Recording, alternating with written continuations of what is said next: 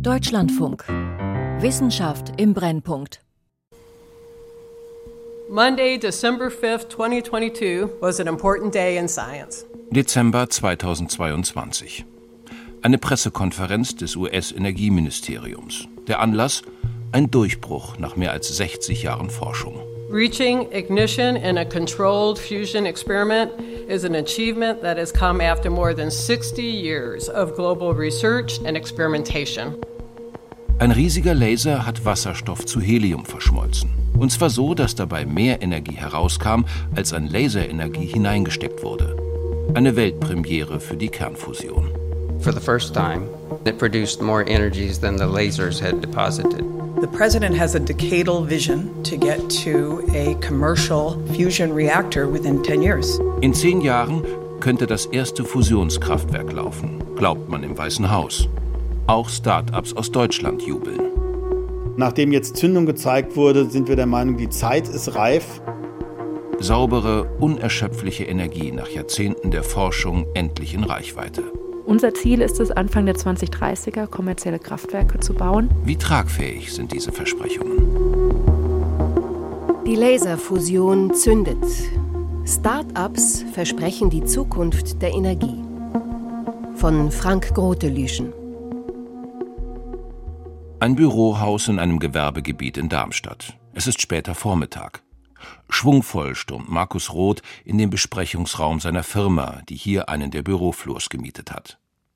An sich ist Roth Grundlagenforscher, Physikprofessor an der TU Darmstadt. Doch im Juli 2021 wurde er zum Unternehmer. Ein Start-up. Die Latte hängt hoch. Focus Energy ist gegründet worden mit dem Ziel, bis zum Ende des Jahrzehnts zu demonstrieren, dass wir die kontrollierte Fusion zur Energiegewinnung nach einem speziellen Verfahren, das wir vorhaben, realisieren können und zur Mitte des nächsten Jahrzehnts das erste kommerzielle Fusionskraftwerk ans Netz zu bringen. Anfang der 2000er Jahre als Postdoc hatte Roth in Kalifornien gearbeitet, um dort den größten Laser der Welt mit aufzubauen. Dabei traf er auf einen jungen US-Forscher, Todd Dittmeier. Wir wurden sehr enge Freunde seit 23 Jahren. Roth ging als Professor nach Darmstadt, Dittmeier nach Austin in Texas. Wir haben uns immer im Auge behalten und wollten immer mal was gemeinsam machen. Und da kam dann die Idee, unter anderem auch durch einen amerikanischen Investor, der gesagt hat, warum macht ihr nicht eigentlich eine Firma auf? Eine Firma, die schnell und flexibel agieren kann. Da wir beide seit über 20 Jahren in dem öffentlichen Dienst forschen, in der Grundlagenforschung, wissen wir, mit welcher Geschwindigkeit das im öffentlichen Dienst typischerweise so vorangeht. Und eine Firma, die das in die Tat umsetzen soll, was die beiden Physikprofessoren schon lange umtreibt. Lässt sich mit der Fusion auf Laserbasis die Energiewende schaffen? Die erste Reaktion war, was für eine verrückte Idee. Dann hat man eine Nacht drüber geschlafen und am nächsten Morgen sind wir aufgewacht und haben gesagt, was, wenn das funktioniert? Ein Reaktor, der ohne Ende Energie erzeugt, quasi unerschöpflich.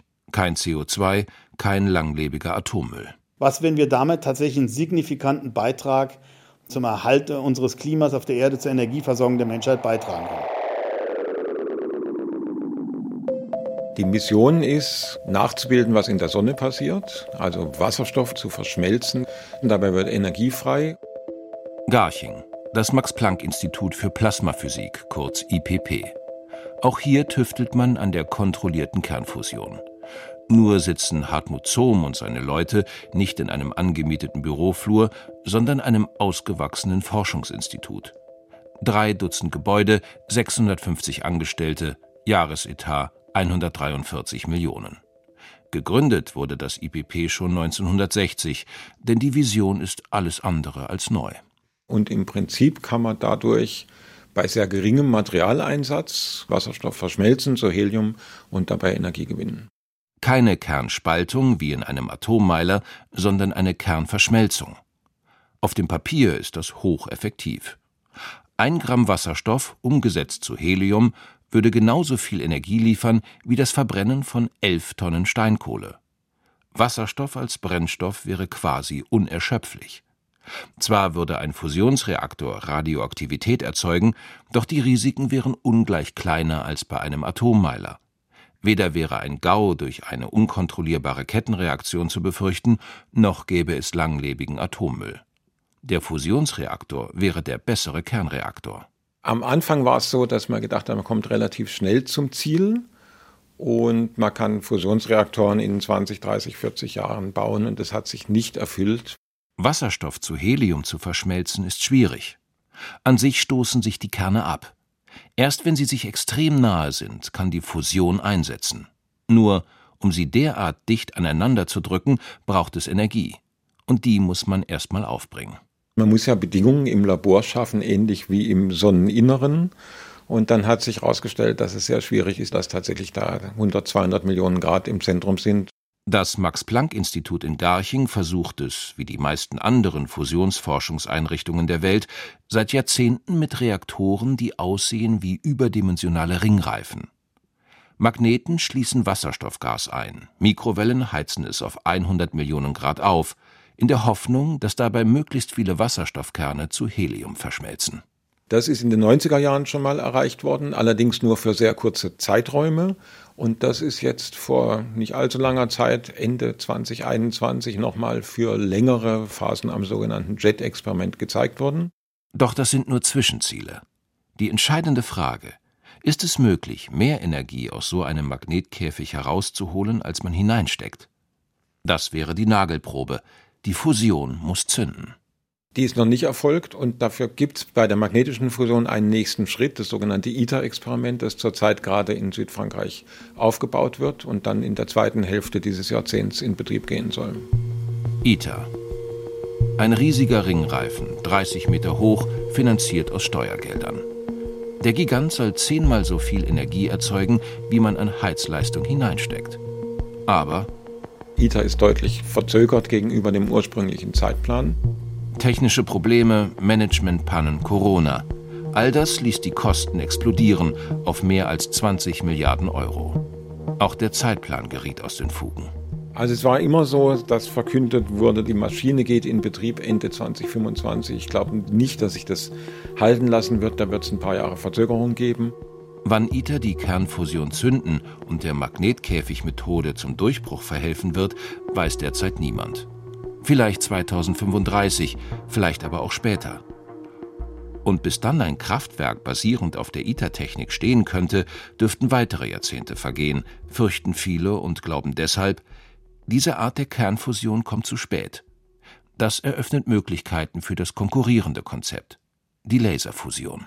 Die Laserfusionsforschung ist tatsächlich zum Teil bis Mitte der 90er Jahre daran gehindert worden, international sich zu vernetzen und Erfolge zu erzielen.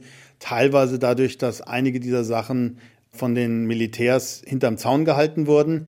Wer die Laserfusion erforscht, kann im Prinzip auch einiges über die Wasserstoffbombe lernen. Deshalb hoben die Atommächte erst spät die Geheimhaltung auf.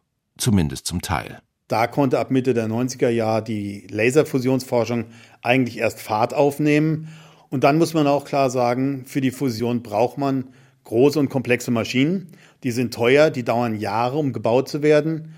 Und es hat eben gedauert, bis man auch bei der Laserfusion eine Maschine gebaut hatte, die groß und leistungsfähig genug war, um die Fusion zu demonstrieren. Diese Maschine entstand in Kalifornien am Militärforschungszentrum Lawrence Livermore.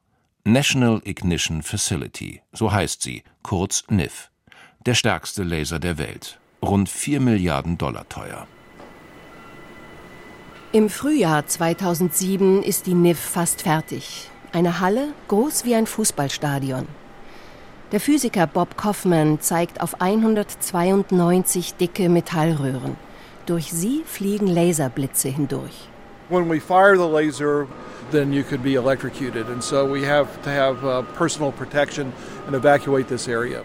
Bevor die Anlage einen Laserschuss abgibt, muss die Halle evakuiert werden. Ansonsten könnten Menschen verletzt werden. Die Laserblitze sind extrem stark mit einer Leistung im Terawatt-Bereich. Terawatts, but for a very short time. Von allen Seiten feuern die 192 Lichtblitze auf eine Kapsel, in der ein pfefferkorngroßes Kügelchen aus Deuterium und Tritium steckt. The X-rays get absorbed on the outside of the pellet and heat the outside of the pellet. Die Laserstrahlen sollen den Brennstoff so stark komprimieren und erhitzen, dass er zündet. Bis September 2010 sollte NIF soweit sein, so der ursprüngliche Plan von Bob Kaufman und seinen Leuten. We will do our first ignition shot by the end of September 2010. Doch es kam anders. Jahr für Jahr mühte man sich an der NIF vergebens, musste Rückschläge einstecken. Viele hielten das Projekt für gescheitert. Erst in den letzten Jahren ging es voran. Das Team verbesserte die Laser und das Design der Brennstoffkapsel. Und so dauerte es zwölf Jahre länger als geplant, bis zum 5. Dezember 2022. Ein paar Tage später verkündet vom US-Energieministerium. It produced more energies than the lasers had deposited. About 2 megajoules in, about 3 megajoules out.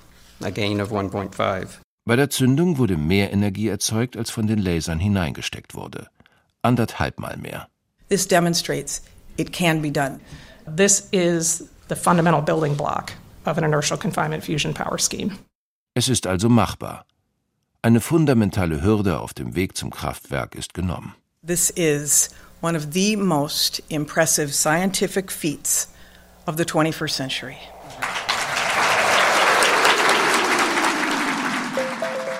Das Ergebnis löst auch in Deutschland Euphorie aus. Noch am Tag der Verkündigung schickt Focused Energy eine Pressemitteilung, bejubelt einen Meilenstein auf dem Weg zu einer sicheren, sauberen und schier unerschöpflichen Energieerzeugung. Doch klar ist, der Weg zum Reaktor ist noch weit. So können die Laser von NIF nur ein Brennstoffkügelchen am Tag ins Visier nehmen. Focused Energy will das zehnmal pro Sekunde schaffen.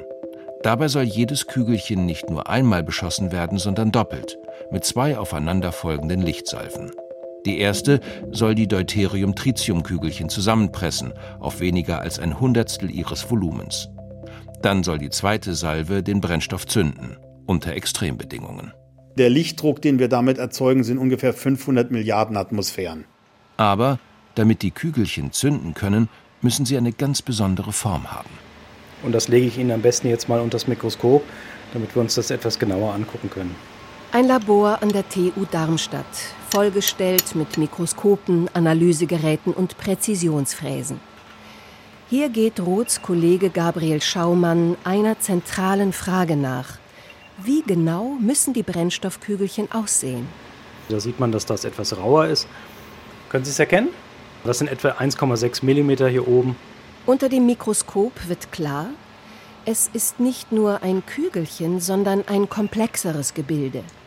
In das Kügelchen ist eine trichterförmige Öffnung eingelassen, ein winziger Konus aus Gold. Eine Schultüte, das genau ist es. Das ist ein Metallkonus aus Gold mit einer Wandstärke zwischen 10 und 50 Mikrometern. Diese Mini-Schultüte ist das Ziel der zweiten Lasersalve, also des Zündpulses. Trifft dieser Puls auf die Goldfolie, erzeugt er rasend schnelle Protonen. Die donnern dann auf den eigentlichen Brennstoff, das Deuterium-Tritium-Gemisch, das kurz zuvor von der ersten Lasersalve zusammengestaucht wurde. Ein komplexer Zündmechanismus. In einem Kraftwerk müsste er sich ziemlich oft abspielen. Und da wir das ziemlich genau bei 10 Hertz 864.000 Stück machen müssen pro 24 Stunden, wenn Sie an einen Reaktor denken, der wirklich Energie ins Netz einspeist, dann ist das die Stückzahl an Targets, die wir einschießen müssen. Fast eine Million Brennstoffkügelchen pro Tag müsste ein Reaktor also durchschleusen. Wie dieser Reaktor aussehen soll, hat Markus Roth bereits ziemlich genau vor Augen. Wir gehen davon aus, dass so ein Kraftwerk die Größe von circa zwei Fußballfeldern hätte vom Grundriss her. Es würde bestehen aus einigen hundert Laserstrahlen. Dann hat man im Zentrum die Reaktorkammer, Durchmesser ungefähr 10, 12 Meter. Die Laserstrahlen von allen Seiten würden in diese Reaktorkammer einstrahlen, sodass sie alle zusammen im Zentrum sich auf dieses kleine, zwei Millimeter große Kügelchen treffen. Und jedes einzelne dieser Kügelchen enthält Energie, die ist ungefähr vergleichbar mit einer vollgeladenen Batterie eines großen Elektroautos. Das machen sie zehnmal pro Sekunde, dann haben sie sowas wie zwei Gigawatt Fusionsleistung. Zwei Gigawatt Leistung, mehr als bei einem Atommeiler. Doch die Herausforderungen sind enorm, das weiß auch Markus Roth. Laser, die zehnmal pro Sekunde ultrastarke Lichtblitze abfeuern, müssen erst noch entwickelt werden. Ähnlich anspruchsvoll die Massenfertigung von Abermillionen Brennstoffkügelchen, den sogenannten Targets.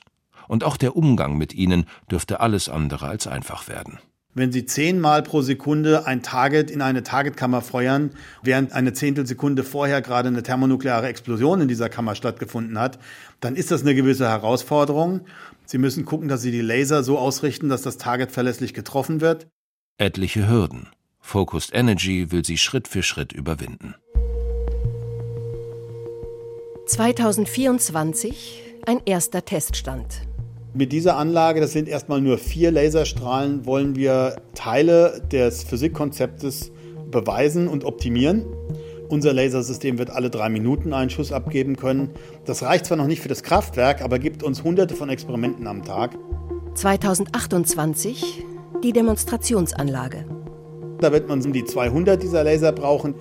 Bis Ende des Jahrzehnts wollen wir zeigen, dass wir damit die Fusion verlässlich zünden können und das eben robust alle drei Minuten, um zu demonstrieren, dass die Technologie im Prinzip in der Lage ist, damit ein kommerziell attraktives Kraftwerk zu bauen. 2037 der erste kommerzielle Reaktor. Das ist früh genug, um bis 2050 dann Kraftwerke zu bauen, mit denen man sinnvoll zur Energieversorgung beitragen kann. Wir werden bis 2050 geschätzt um die 40.000 Großkraftwerke in der Welt bauen müssen, um den wachsenden Energiebedarf der Menschheit zu halten. Und wir müssen diese Kraftwerke CO2-frei bauen, wenn wir einigermaßen irgendwelche Gradziele halten wollen. Da ist sozusagen keine schwarze Magie dabei. Wissenschaftlich sozusagen gibt es nichts dran auszusetzen von der Art, dass man sagen würde, das ist ein prinzipieller Showstopper meint Hartmut Zohm vom Max-Planck-Institut für Plasmaphysik. Wenn man es machen will, muss man allerdings einen riesigen Forschungsaufwand treiben. Eine Forschungsagenda, die innerhalb von 15 Jahren kaum zu bewältigen ist. Und das ist ein Aufwand, der sicher nicht in der Zeitspanne, die angegeben ist, zu machen ist und der auch deutlich mehr braucht, als nur in eine Firma zu investieren, wenn man das machen wollte. Das weiß auch Markus Roth und strebt deshalb die Zusammenarbeit mit anderen an. Wir wissen, wir werden allein die Fusion nicht lösen können. Aber unser Startup-Unternehmen, wenn es die Expertise und die Erfahrung aus den großen Labors, aus der Grundlagenforschung mitnimmt und die kombiniert mit der Innovationskraft und dem Tempo eines Startups, dann kann das was werden. Brauchen könnten einen Fusionsreaktor wohl am ehesten Kernkraftländer wie Frankreich. Sie könnten einfach ihre Atommeiler durch Fusionskraftwerke ersetzen. Aber Deutschland? Windkraft und Solarenergie kombiniert mit Energiespeichern sollen hierzulande den Strombedarf decken. Allerdings glaube ich persönlich nicht dran, dass wir 100 Prozent regenerative plus Speicher in Deutschland machen. Manche sind skeptisch, etwa Hartmut Zohm. Man sieht ja auch jetzt sozusagen, dass es eine gewisse Grundlast gibt, die wir brauchen und die auch dafür da ist, Stabilität im Netz herzustellen. Und das ist immer noch die Rolle von fossilen Energieträgern, die wir aber hoffentlich abschaffen wollen, oder dann halt nuklearen. Und da kommt die Kernfusion anstelle von der Spaltung ins Spiel. Ein Drittel unseres Strombedarfs könnte sich durch die Fusion decken lassen, erzeugt von einigen Dutzend Reaktoren. Als Reservekraftwerk eignen sie sich nicht, eher für den Volllastbetrieb. Dabei ist Focused Energy längst nicht das einzige Start-up, das an die Technik glaubt. Das Startup wurde vor drei Jahren gegründet, hier in München, basierend auf neuesten Erkenntnissen in der Lasertechnik. Heike Freund, gelernte Ingenieurin. 2020 kündigte sie ihren Job bei McKinsey, um als Managerin bei einer noch jungen Firma in München anzuheuern. Marvel Fusion. Aufgrund dieser neuesten Erkenntnisse in den Laserwissenschaften ist der Wunsch entstanden, mit diesem Laseransatz Fusion in die Wirklichkeit zu bringen. Und daraufhin wurden dann hier in München die besten Laserwissenschaftler, Plasmaphysiker, Ingenieure der Welt zusammengezogen, um einen neuen Fusionsansatz zu entwickeln. Der Franzose Gérard Mourou sitzt im wissenschaftlichen Beirat von Marvel Fusion, erzählt Freund. 2018 hat er den Physiknobelpreis erhalten für eine Technik, mit der sich ultrastarke Laserblitze erzeugen lassen. Der Lichtdruck, den Sie mit diesen heutigen sehr modernen Lasern hinbekommen können, ist ungefähr so groß, wie wenn Sie einmal den Eiffelturm nehmen würden, ihn umdrehen würden und mit der Spitze auf Ihren kleinen Finger setzen würden. Bislang aber gibt es nur wenige solcher Laser. Sie sind groß und teuer und finden sich nur in Forschungslaboren. Einer von ihnen steht an der Uni München. Uniprofessor Stefan Karsch zieht sich Überschuhe und Laborkittel an, setzt eine Schutzbrille auf und öffnet die Tür zum Labor. Es ist fensterlos, nur spärlich beleuchtet und etwas größer als ein Klassenraum. Wir haben hier einen Hochleistungslaser, einen der stärksten in Deutschland oder in Europa auch. Kala, so heißt die Maschine. Die Laserkomponenten stecken in aneinandergereihten Schutzboxen. Karsch klappt eine von ihnen auf. Hier drin befindet sich jetzt so ein Schuhkarton. Ja. Da steckt so ein Kristall drin aus Titan Saphir. Aus dem kommen ganz kurze Pulse raus. Die sind sehr schwach. Da können Sie den Finger reinhalten, da passiert gar nichts. Um den mickrigen Pulsen mehr Power zu verleihen, werden sie in Lichtverstärker geleitet. Kristalle, aufgepumpt mit Energie. Im Labor sind mehrere dieser Lichtverstärker hintereinander geschaltet, doch es gibt ein Problem. Irgendwann sind die Lichtpulse so stark, dass sie die Lichtverstärker zerstören würden. Deshalb greifen die Fachleute zu einem Trick. Bevor sie die Lichtpulse immer weiter verstärken, ziehen sie sie per Spezialoptik auseinander auf das hunderttausendfache ihrer Länge. Also das wird wirklich ein ganzes Stück länger. Ja. Und da haben wir dann die Leistung um einen Faktor 100.000 verringert. Ja. Jetzt können wir hergehen und verstärken, weil jetzt die Leistung einfach viel, viel kleiner ist. Erst nach der Verstärkung werden die Pulse dann wieder zusammengestaucht und haben am Ende ungleich viel mehr Power als vorher. Erfunden hat das unter anderem Gérard Mourou, deswegen der Nobelpreis von 2018. Jetzt geht Karsch zum Ende des Labors. Hier steht eine voluminöse Kammer mit Wänden aus Aluminium. Wir können nicht reingucken, wir wollen auch nicht reingucken, weil da drin nämlich sehr intensives Laserlicht herrscht und da gibt es immer natürlich auch ein bisschen Streustrahlung und die wäre gefährlich für die Augen. Deswegen ist das alles zu. In dieser Kammer staucht eine Optik die Laserpulse wieder zusammen, fast auf ihre ursprüngliche Länge. Die Spitzenleistung von dem Laser ist zwei bis drei Petawatt. Man kann sich vorstellen, es ist eine Million Gigawatt und ein Atomkraftwerk hat ungefähr eine Leistung von einem Gigawatt. Das heißt, wir hätten eine Million Atomkraftwerke. Allerdings nur für einen verschwindend kleinen Moment, für wenige Billiardstel Sekunden. Seit einem Jahr gibt es eine Forschungskooperation zwischen der Uni München und Marvel Fusion, gefördert von der bayerischen Regierung. Das Start-up darf mit dem Kala-Laser experimentieren und hilft im Gegenzug, die Anlage leistungsfähiger zu machen. Für einen Fusionsreaktor eignen sich diese Giganten aber nicht, sagt Heike Freund. Das sind momentan Forschungslaser. Es sind sehr große Laser. Wenn Sie sich vorstellen, dass Sie später in einem Kraftwerk hunderte, vielleicht tausend von diesen Laserstrahlen brauchen, werden Sie deutlich kompaktere Laser brauchen. Und diese Laser gilt es jetzt auch parallel zu entwickeln. Diese neuen Laser müssen aber nicht nur kompakter und billiger sein, sie müssen auch viel öfter feuern können als die heutigen Modelle. Das werden wir alleine nicht schaffen. Deswegen sind wir schon heute starke Partnerschaften auch mit Industriepartnern eingegangen und mit diesen starken Industriefirmen und den nötigen Rückhalt, aber auch der nötigen Finanzierung bin ich überzeugt, dass wir Anfang der 2030er kommerzielle Kraftwerke bauen können. Ein fertiger Reaktor in zehn Jahren. Ein Plan sogar noch kühner als der von Focused Energy in Darmstadt. Im Unterschied zu Focused Energy setzt Marvel Fusion auf einen komplett anderen, höchst ungewöhnlichen Zündmechanismus. Auf Brennstoffkügelchen, in die säulenartige Nanomuster eingeprägt sind. In diesen Nanosäulen sollen die Laserblitze Atomkerne beschleunigen und aufeinander schießen. Eine Art Teilchenbeschleuniger im Mini-Format. Das ist der Paradigmenwechsel, den es so davor in der Fusionsforschung nicht gab. Also nicht über heiße Temperaturen die Fusion anzuregen, sondern über Teilchenbeschleunigung. Dadurch soll etwas Spektakuläres gelingen. Anders als üblich will Marvel Fusion nicht Deuterium und Tritium verschmelzen, zwei schwere Wasserstoffvarianten, sondern Protonen, also gewöhnlichen Wasserstoff mit Bohr. Der Vorteil ist, dass Proton und Bohr als Eingangsmaterialien nicht radioaktiv sind, nicht gefährlich sind. Außerdem entstehen bei der Verschmelzung weniger schnelle Neutronen als bei der Fusion von Deuterium und Tritium, und das würde die Reaktorwende schonen. Die Sache hat nur einen Haken. Bohr und Protonen zu verschmelzen ist extrem schwierig, deutlich schwieriger als Deuterium und Tritium. Weil einfach die Temperatur nochmal ein Faktor 10 und die Dichte auch höher sein muss. Dazu muss man nicht nur auf 100 Millionen Grad, sondern eine Milliarde Grad gehen, was wir bis jetzt noch nicht erreicht haben. Meint Max-Planck-Forscher Hartmut Zohm, Auch was den Zündmechanismus angeht, ist er skeptisch. Wir sehen nicht wirklich im Augenblick, wie das bei Marvel Fusion funktionieren soll.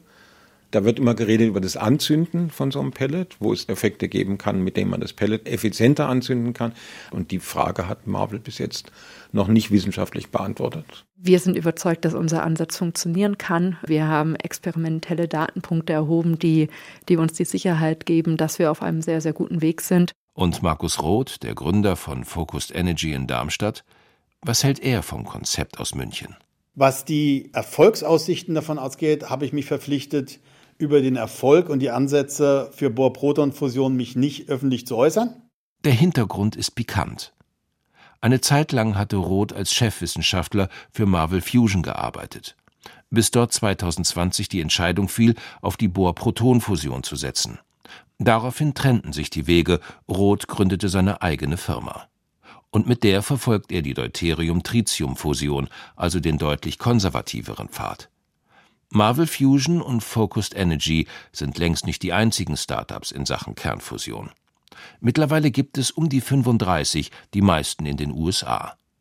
Manche versuchen es mit der Laserfusion, andere setzen auf den Magnetkäfigansatz. Sie alle waren zuletzt beim Akquirieren von Investorengeldern ziemlich erfolgreich, sagt Heike Freund. Im letzten Jahr wurden 4,6 Milliarden in private Firmen investiert. Das ist mehr als die letzten 20 Jahre in Summe in private Firmen investiert worden sind. Und je mehr Kapital, je mehr Ressourcen ich habe, umso kürzer kann am Ende auch eine Zeitleiste aussehen, da ich mehr Aktivitäten parallel angehen kann, höheres Risiko nehmen kann. Von dem her sind das alles Faktoren, die sicherlich die privatwirtschaftlichen Firmen momentan da drin unterstützen, hier schnell unterwegs zu sein. Die meisten der Startups versprechen zügige Erfolge. In 10, spätestens 15 Jahren soll ein Reaktor fertig sein. Vermutlich fallen die Versprechungen auch deshalb so rosig aus, um Geldgeber anzulocken. Wer mag schon in eine Technik investieren, die erst in 30 Jahren fertig sein soll? Seit dem Durchbruch in Kalifornien häufen sich bei den Startups die Anfragen von Investoren und potenziellen Industriepartnern. So kann Focused Energy eine Förderung vom US-Energieministerium einstreichen, gut 400.000 Dollar. Und auch das BMBF, das Bundesforschungsministerium, scheint sich allmählich für die Sache zu erwärmen. Wir sind zurzeit dabei, mit dem BMBF zusammen eine Roadmap für die Laserfusion in Deutschland zu entwickeln. Und wenn die Bundesregierung, so wie sie sich jetzt geäußert hat, diesen Weg weitergehen will, dann wäre es das erste Mal auch in Deutschland möglich, Förderung auch für die Laserfusion zu bekommen. Die Strategie ist nicht ohne Risiko. Bleiben die Zwischenerfolge aus, könnte manch ein Investor wieder abspringen. Aber danach sieht es im Moment nicht aus. Wir sind da sehr optimistisch. Es gibt sehr viele Investoren, die langfristig denken und die wissen, dass wenn das funktioniert, man eine Maschine hat, mit der man langfristig zur Energieversorgung der Menschheit beitragen kann. Und das ist nun mal der größte Markt weltweit. Die Laserfusion zündet. Start-ups versprechen die Zukunft der Energie. Von Frank Grotelüschen. Es sprachen Jochen Langner und Heike Trinker. Ton und Technik Marcel Christmann. Regie Claudia Katanek. Redaktion Christiane Knoll. Eine Produktion des Deutschlandfunks 2023.